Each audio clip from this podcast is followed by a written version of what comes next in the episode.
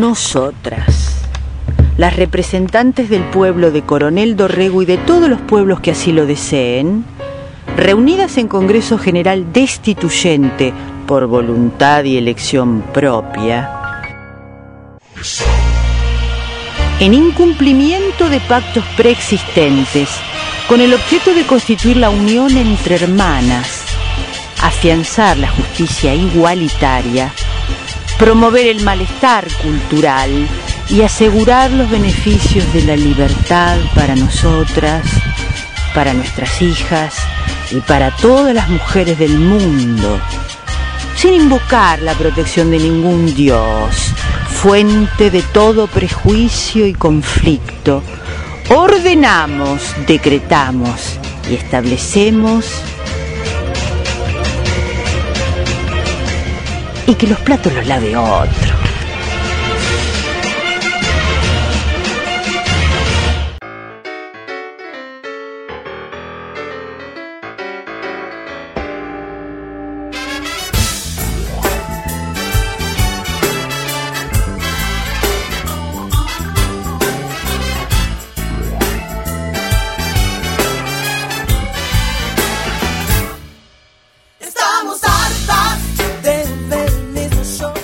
Es martes 16 de noviembre. Es el episodio número 35 de Que los platos los lave otro. Somos Perla, Laura, Elisette y Ana Inés. Podés seguirnos en las redes, por Facebook y que los platos los lave otro, en Instagram y que los platos los lave.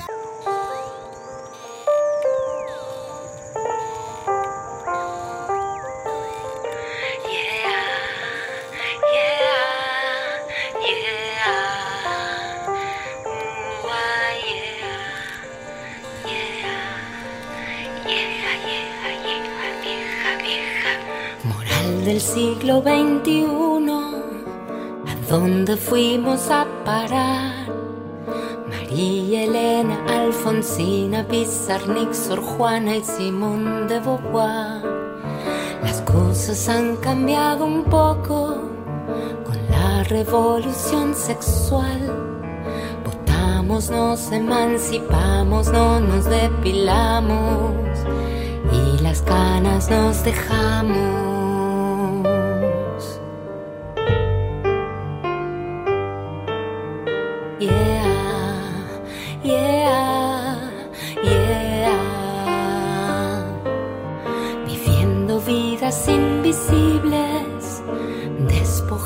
De la gloria, tejiendo redes, amasando lazos, acunaron mi historia. Son mi faro, mi bandera, mis entrañas, mi memoria. Clotilde, Lidia, Rosalía, Amalia, Chicha, Lilia, Ñata y María Eugenia, mi mamá.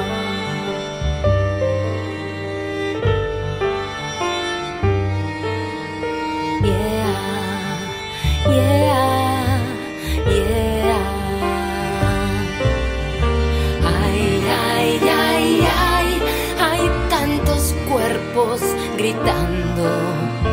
Ay, ay, ay, ay, ay, ay, nos siguen matando. Es un mundo que muta y la igualdad siempre se aleja. Hay un pecado más condenado que ser puta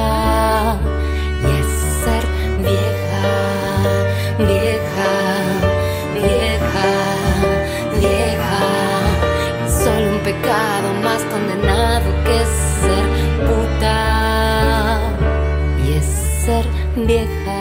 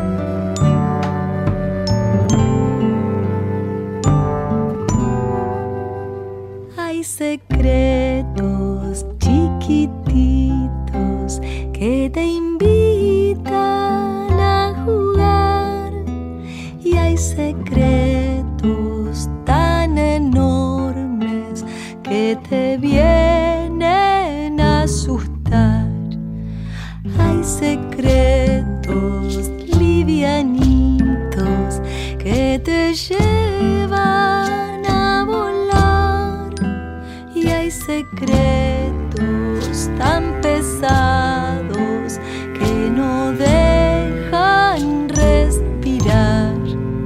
No se tienen que guardar los secretos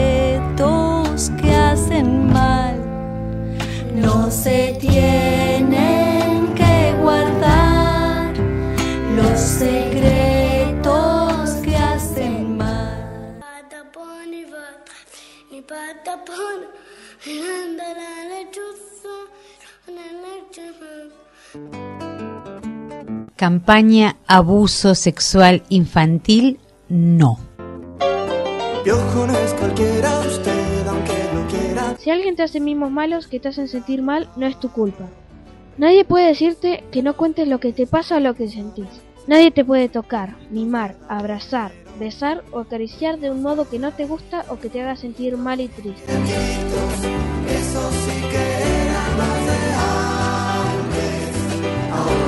Nosotras y nosotros les creemos a las víctimas de abuso sexual y queremos a sus abusadores sexuales en las cárceles, sean ellos quienes fueren.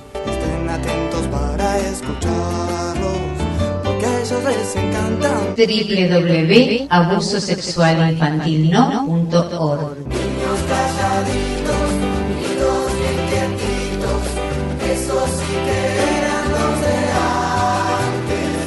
Editado y compaginado por Cassandras y FM Gente de Radio.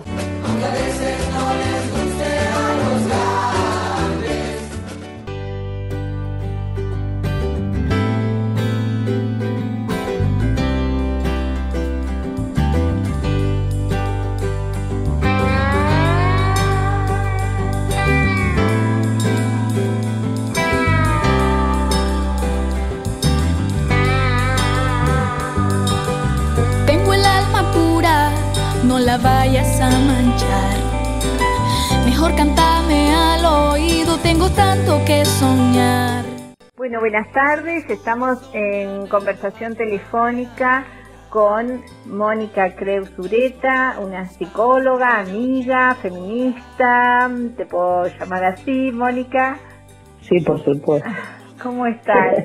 Qué lindo. Muy bien, Laura. Hemos conversado con vos hace un montón de años, acá también más de una vez, ¿no? En nuestro programa, ni que los platos nos lave otro. Y, y queríamos volver a hablar con vos porque eh, ahora, dentro de unos días, el 19 de noviembre, es eh, el día de prevención del abuso contra niños, niñas y adolescentes. Y bueno, y sabemos que Vos también sos la fundadora de Asino, que es esta red solidaria, que bueno, contanos un poquito, un poco la historia de Asino y de esta, de este día de lucha, que vos tenés mucho que ver con esto. Nosotros nacimos la semana de mayo del 2006. Eh, la semana de mayo como la semana de la revolución de mayo, ¿no? Sí.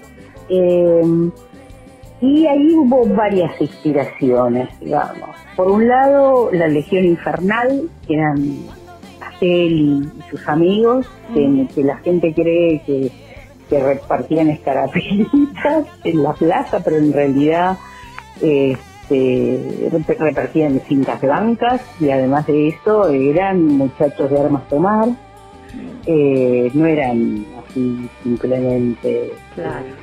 Eran no revolucionarios. sé, eran revolucionarios. Y las madres y las abuelas, y, y bueno, y en ese pensamiento de hacer algo, estaba el tema de Graci, que sería impune, estaba la cuestión de, de los psicólogos y, las psicólogas amenazadas por, defender a, niñas y niños abusados en tribunales, toda una, una corriente muy siniestra de jueces que, propulsaban un síndrome inexistente para justificar eh, abusadores sexuales cuando se trataba de padres. Eh, bueno, todo, toda esa situación hizo que, me decidiera armar, eh, así no, abuso sexual infantil no, en mayo del 2009. A poco de andar descubrí que no había eh, en, en la Argentina todavía una ley que declarara el 19 de noviembre como Día Nacional de Prevención del Abuso Infantil. Esta iniciativa eh, surgió en el año 2000 en Ginebra por un grupo de feministas que se ocuparon de que, se declarara mundialmente el 19 de, noviembre como Día de Prevención del Abuso Infantil, de todas las formas de abuso que sufren niños, niñas y adolescentes. Y esto estaba en sintonía o en concordancia con el 20 de noviembre, que es el día mundial de los derechos del niño, lo que se conoce como derechos del niño. Entonces quisieron hacer como un unión. Entonces a partir de ahí empezamos a trabajar muy duramente para que se declarara el 19 de noviembre en Argentina y lo logramos recién al año siguiente, en el, en el 2007, después del 19 de noviembre, porque lo declararon el 21 de noviembre del 2007. También logramos a partir de ahí que se declararan una ordenanza en la ciudad de Buenos Aires y propusimos y promovimos, elaboramos incluso un proyecto de ley que estaba listo para ser sancionado en cualquier legislatura, adhiriendo a esta ley nacional cuyo número nunca me acuerdo, la 26.300, no me acuerdo cuánto, Perfecto. Esa, misma ley, eh, pero también con el objetivo que no fuera usada este, partidariamente. Es decir, se lo mandábamos a, a, todos los miembros, de, eh, a todos los integrantes de distintos bloques, porque el objetivo era que saliera por una unanimidad y que nadie digamos, se atribuyera la redacción de la ley en ninguna legislatura o en ningún consejo. Y logramos un montón de, ordenanzas y de leyes provinciales. Eh, como fuimos, como nuestra página fue saqueada, mucha de esa información, o sea, el mapa exacto de la República Argentina, donde fue declarada, no lo tenemos. Eh, pero bueno, no importa, lo importante es que... adhirió en su momento el Consejo Deliberante a, a este día. Al decir, Perfecto, bueno, ya te puedo marcar, puedo poner una cintita blanca en general de ruego. Perfecto, si algunos me acuerdo, qué sé yo, me acuerdo este Peguajó, por ejemplo. Me acuerdo Peguajó por Manuelita, me ayuda a memoria. Pero bueno, Tucumán declaró este, bueno, el, el, partido de, General Pirredón. Ahora, el tema no se trata simplemente de, declarar un día o de que haya una ley, sino de, un trabajo permanente en la prevención. Eh, no podemos, a ver, no vamos a evitar, lamentablemente, en, en nuestro caso nos ocupamos estrictamente de la prevención del abuso sexual infantil. Eh, y creo que también, perdón, eso también ha, contribuido a una confusión general a creer que el 19N es el día de prevención del abuso sexual infantil o como dicen ahora, abuso sexual en las infancias. En realidad es el día de prevención de todas las formas de, abuso, pero seguramente como nosotros fuimos los, los promotores desde así no, de la promulgación de leyes y ordenanzas, eso ha contribuido a la confusión general y que todos crean el 19 de noviembre es el Día de la Prevención del Claro, pero no es solo, claro, el abuso. No solo, es de todo, de, todo, lo, que padecen, o sea, el trabajo infantil, la trata, este, todas las cosas que están supuestamente garantizadas, la violencia, el grooming, todas las cosas que se supone que están garantizadas por, por, la Declaración de los Derechos del Niño, la identidad, eh, eso es el 19 de noviembre, en consonancia con ese evento. Y lo de la cintita blanca surge a partir justamente de, de, de, los muchachos de la Legión Infernal, de las abuelas, de las madres, y entonces nosotros propusimos que como manifestación permanente en contra, esto sí, del ASI, del abuso sexual infantil, el uso de una cintita blanca cerca del corazón en, eh, en los 19 de noviembre. Y, si es posible, encintar casas, encintar escuelas, encintar este, bibliotecas, plazas, como manera de expresar eh, nuestra tolerancia cero al, al abuso sexual infantil y a la libertad de abusadores sexuales. Eso ha sido nuestro trabajo desde el 2006 hasta ahora. Eh, un trabajo que hemos hecho a Donorem, eh, seguimos haciendo a Donorem, eh, y, tratando de que se hable de que, qué es el abuso sexual infantil, la importancia de, la educación sexual integral en los colegios. Claro, que hay una eh, ley y que la verdad que cuesta tanto, ¿no? Que, se, que no se cumple. No se cumple. El problema que tenemos en Argentina es que hay muchas leyes maravillosas, pero que no se cumplen porque o, por desconocimiento, ineptitud o por lo que fuera, los funcionarios no las cumplen ni las hacen cumplir. Entonces, si, entonces las leyes resultan un como sí. sí. No, eh, si yo tengo una ley pero no la aplico ni la hago cumplir, ¿para qué la tengo? Es como es, es como, vamos a dejarlos tranquilos, vamos a sacar la ley para que no hinchen, ¿no? Pero de todas maneras vamos a seguir haciendo lo que se nos dé la gana. Y pensaba, Mónica, si vos, eh, bueno, en todos estos años que estás ocupada en este tema y prestándole atención y observando, ves que ha habido cambios eh, favorables, especialmente, por ejemplo, en el ámbito de la justicia, ¿Cómo ves eso? no Porque bueno, sabemos que los abusos siguen ocurriendo y especialmente dentro de, de digamos, de los familiares, ¿no? Así es. Así es, por eso a veces esta confusión de, de, de, de las campañas, ¿no? De poner en las plazas o eh, de cuidarse de los extraños, eh, lamentablemente, la mayoría, casi el ochenta y pico por ciento de los abusos son abusos intrafamiliares. Eh, digamos que habría como tres circuitos. El primer circuito más cercano, que es la familia, el siguiente, que son los, familiares los familiares conocidos o docentes, perdón, ahí agregué la familia, pero digo, me refiero a familia más, más, más lejana. Y te que el último círculo es el del abusador eh, por azar, el de la plaza, eh, eh, desgraciadamente el desconocido. Desgraciadamente nosotros no vamos a poder evitar que eh, sigan existiendo abusos. Lo que sí podemos hacer es que en lugar de ser una película, sea una foto. ¿Qué quiero decir con esto? En la medida que empecemos a trabajar con, los chicos y las chicas, desde que son muy, muy, pero muy chiquititos, en relación a su cuerpo, yo escribí hace mucho también un texto, Tu cuerpo es tuyo ahora y para siempre y de nadie más. Sí, lo eh, incluso acá en los platos este, y enseñarles que, eh, a decir que no claro. eh, y que nos cuenten siempre lo que les pasa.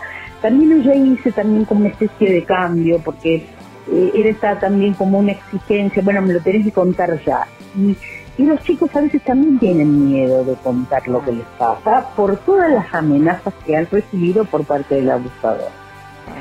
Pero para llegar a lo que te diría, al acceso carnal, que sería la manera absolutamente comprobable de un abuso, porque hay lesión física, Hay todo un enorme trabajo en el tiempo por parte del abusador o la abusadora. Entonces, la idea es poder eh, trabajar con los chicos desde muy chiquititos esto de su cuerpo, que hay secretos buenos y hay secretos malos, eh, que los secretos, los secretos lindos se guardan, pero que si alguien te pide que guardes un secreto feo, lo cuentes. Eh, acostumbrarnos, por ejemplo, aunque parezca medio un disparate, a pedirles permiso cuando les cambiamos un pañal. Permiso, te voy a, eh, te voy a cambiar el pañal. Aunque sea un bebé, ¿eh? ¿no? Sí, que no el respeto al, cuerpo de, de, la otra persona, ¿no? Y que permiso te voy a que, tienen que pedirle permiso, claro. Permiso, te, te, te tengo, te, voy a limpiar la cola. Y te voy a enseñar a que te limpies la cola vos. Para que te la limpies solito o solita. Eh, eh, eh, los pediatras se tienen que acostumbrar a pedir permiso antes de revisar a un, a un bebé. Claro. Permiso, te voy a revisar. Bueno, entonces te decía, no creo que podamos evitar el abuso, porque perversos va a seguir habiendo. Lo que sí que se transforma en una foto, es decir, ni bien se produzca un episodio, que el nene o la nena lo puedan contar. Y entonces lo paramos ahí. Eh, digamos, y hay que tener en cuenta que además que los perversos y los abusadores no andan con un, con un foco de luz verde en la cabeza diciendo soy un abusador sexual de, niños o de niñas, soy un perverso. Lamentablemente conviven con nosotros. Son muy mucho más parecidos a nosotros de lo que nosotros creemos. Y eligen profesiones que les permiten tener acceso a niños, niñas y adolescentes. Fuera de la familia, pongamos docentes, en todas sus posibilidades, docentes de educación física, docentes de música, o sea, y son personas en las cuales la familia deposita su confianza, sacerdotes, guías scouts, monjas, eh, entonces es muy difícil eh, modificar eso y enseñar a los chicos que no siempre tiene que hacerle caso a un adulto, porque eso es lo que siempre le hemos enseñado. A, no cuestionar lo que una persona grande les dice. Anda, besá a la tía. Claro. Anda, besalo al tío. Anda, sentate a UPA. Eh, bueno, y si además los chicos dan manifestaciones, hay indicadores que tenemos que estar atentos, no, no, no, no, sea tener un brote de paranoia, estar atentos. Un, un, un nene una nena que logró control de síntesis y vuelve para atrás y puede haber un conflicto emocional, puede haber una cantidad de cuestiones, eso también puede ser un indicador de abuso. Problemas escolares, problemas en la escolaridad, digamos, cuando además cuando un nene o una nena aluden o usan vocabulario específico de un de un adulto, eh, ojo, porque no es eh, no es lenguaje infantil. Está bien, hemos enseñado a los chicos a llamar las partes sexuales por su nombre, pene, vagina, vulva. Esa es una cosa.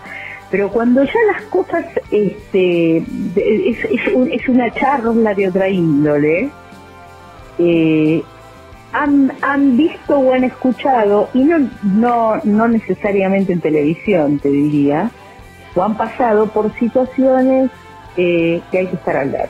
Claro. Y están mucho más, aunque parezca paradojal, eh, siempre creemos que el abuso ocurre en sectores sociales y culturales más bajos. Eh, paradojalmente, como esas nenes y esas nenas asisten a colegios públicos, eh, son atendidos en hospitales públicos, hay una mirada social sobre esas criaturas mucho mayor que la que hay en sectores medios y altos, que, que van a colegios privados, que los atienden pediatras en privado, donde esta cosa del secreto eh, es más fácil de, de, guardar, por decir, siniestramente, pero es así. Sí, sí, sí, sí, entiendo.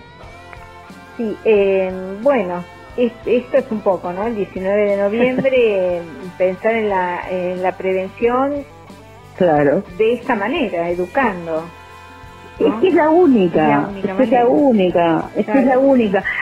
digo, no vamos a poder, eh, eh, y, además otra cosa, entendamos de una vez que, que, y esto lo hablo casi todas las personas, sobre todo las personas de mi generación, yo tengo 77 años, en alguna medida hemos sido víctimas de algún tipo de abuso, de alguna índole. Sí hemos visto a un exhibicionista, nos han tocado la cola en algún colectivo, eh, y en situaciones más graves, digamos, eh, chicas y chicos que han pasado por situaciones de tocamiento y en algunos casos hasta de penetración, eh, cuesta mucho para ellos contar lo que han vivido. Entonces, la exigencia, ¿por qué no lo contó antes? Porque la gente cuenta lo que puede cuando puede. Y sobre todo si hay una sociedad mucho más permeable a recibir lo que esa persona tiene que contar.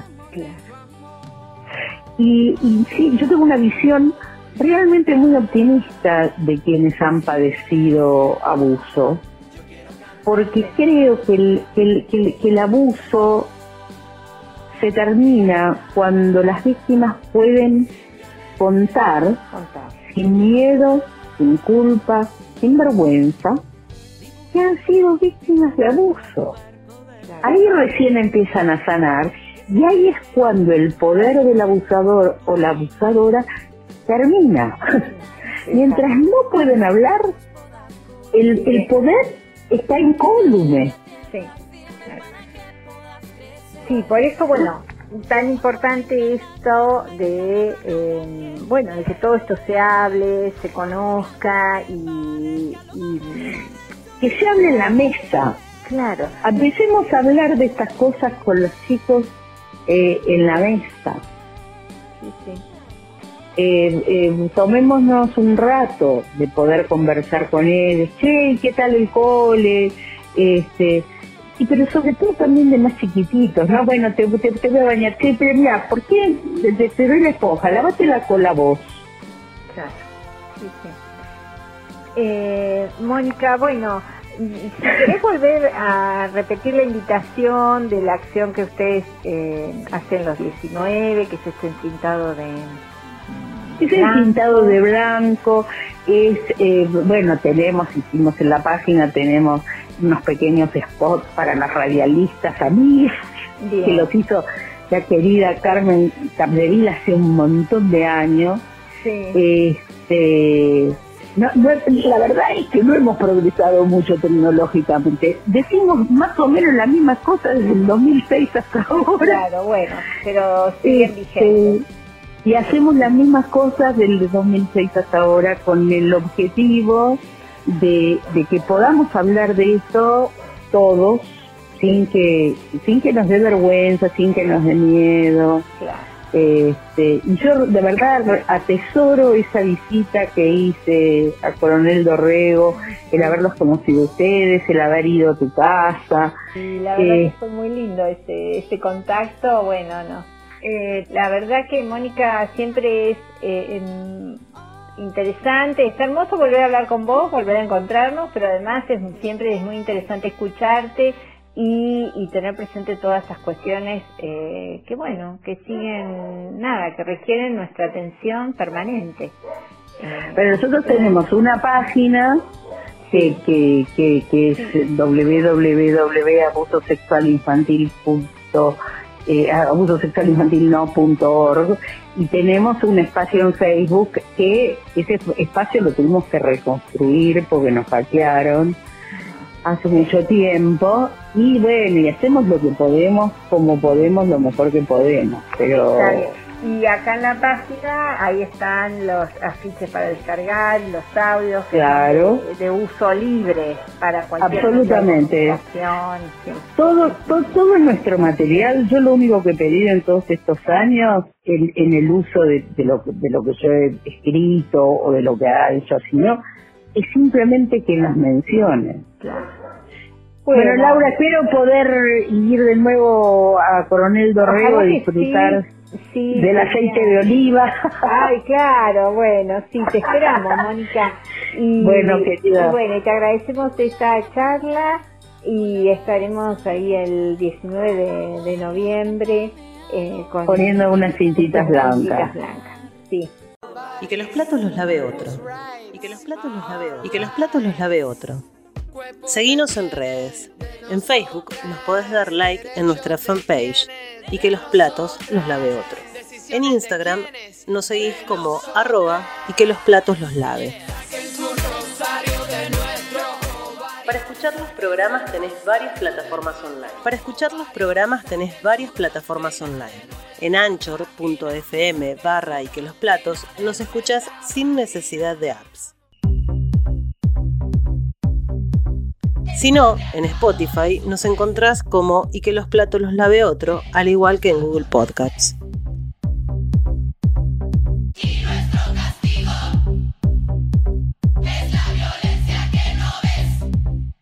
Y que los platos los lave otro.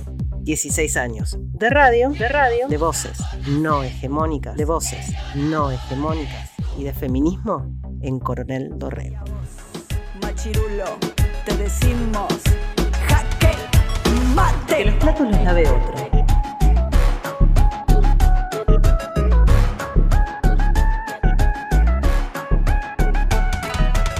Y que los platos los lave otro.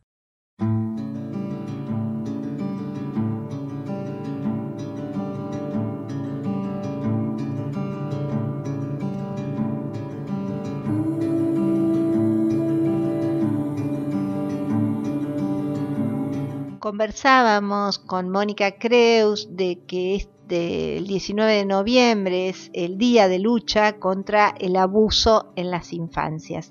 Y un poco en, relación a eso queremos compartir un texto de la poeta norteamericana Mary Oliver en su libro La escritura indómita. Ella habla de un poco del origen de su escritura y de cómo justamente la escritura, la poesía y la naturaleza le salvaron la vida. Sobrevivir. Las personas adultas pueden modificar sus circunstancias. Les niñes no. Les niñes están desvalides y en situaciones complicadas son víctimas de toda la tristeza y la desgracia y la ira que les rodea. Pues les niñes perciben todas estas cosas, pero sin ninguna de las capacidades que las personas adultas poseen para modificarlas. Cualquier cosa que sirva para que una niña, un niño, un niñe supere tales circunstancias es, por lo tanto, un alivio y una bendición. Yo hallé pronto dos de estas bendiciones, el mundo natural y el mundo de la escritura, es decir, la literatura. Estas fueron las puertas que yo franqueaba para escapar de un momento difícil. En el primero de ellos, el mundo natural, me sentía en paz. La naturaleza estaba repleta de belleza, de interés y de misterio, también de buena y mala suerte, pero nunca de abuso. El segundo mundo, el mundo de la literatura, me ofrecía, además de los placeres de la forma, el apoyo de la empatía. El primer peldaño de lo que Keats denominaba capacidad negativa, y me abalancé sobre él. Allí me relajé me encarné de buen grado y con alegría en todos los personajes, otras personas, árboles, nubes. Y lo que aprendí fue que la otredad del mundo es un antídoto contra la confusión, que ponerse en la piel de esa otredad, la belleza y el misterio del mundo, al aire libre del campo o en las profundidades de los libros, puede devolver la dignidad al corazón herido de la peor forma. Aprendí a fabricar estanterías y metí libros en mi habitación. Los acumulé en abundancia a mi alrededor. Leía de día y hasta bien entrada la noche. Reflexionaba acerca de la perfectibilidad y el deísmo y los adjetivos y las nubes y los zorros. Cerraba mi puerta con llave desde dentro, saltaba desde el tejado y me internaba en el bosque fuera día o noche cerrada. Leía mis libros con diligencia y con creciente habilidad y con acopio de certezas. Leía como debería nadar una persona para salvar la vida y así escribía también. No concebía el lenguaje como un medio para describirme a mí misma, lo concebía como una puerta un millar de puertas abiertas más allá de mí. Lo concebía como la manera de percibir, contemplar, alabar y por lo tanto asumir poder. En los libros, verdad y arrojo, pasiones de todo tipo. La emoción cristalina y dulce y suculenta no fluía cual tumultuoso torrente en mi mundo personal. Peor para él pero en las historias y los poemas encontré una pasión sana y sin restricciones. Tampoco es que dichos sentimientos estuviesen siempre presentes en su forma más transparente y exquisita en todos los libros que leía, ni mucho menos. Comprendí que la larga tarea requería habilidad y perseverancia. Había que doblar el espinazo como un aro sobre la página comprendí la diferencia entre no hacer o hacer poco y el poder redentor del auténtico esfuerzo. Leer, luego escribir, luego desear escribir bien, conformaron en mí la más gozosa de las circunstancias, la pasión por el trabajo. No dejes nunca de ser caprichosa y nunca jamás atribuyas a otros la responsabilidad sobre tu vida.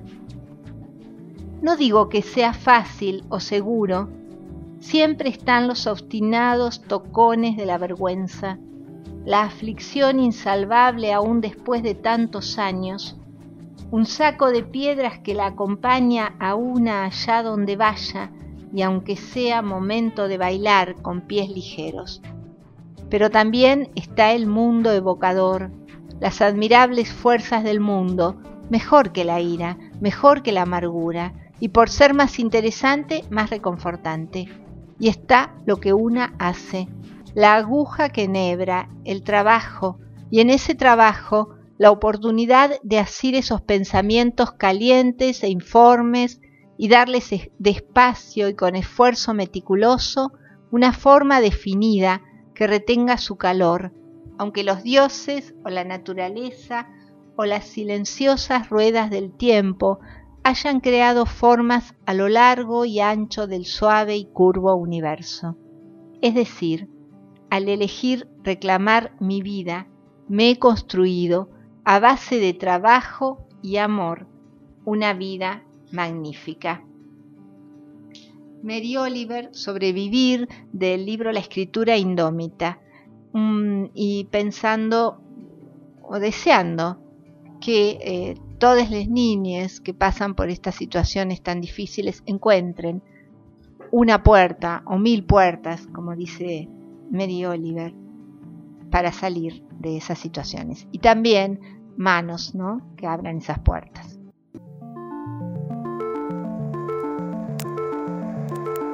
Baja el arma, le dije pidiendo, no seas cobarde, por favor.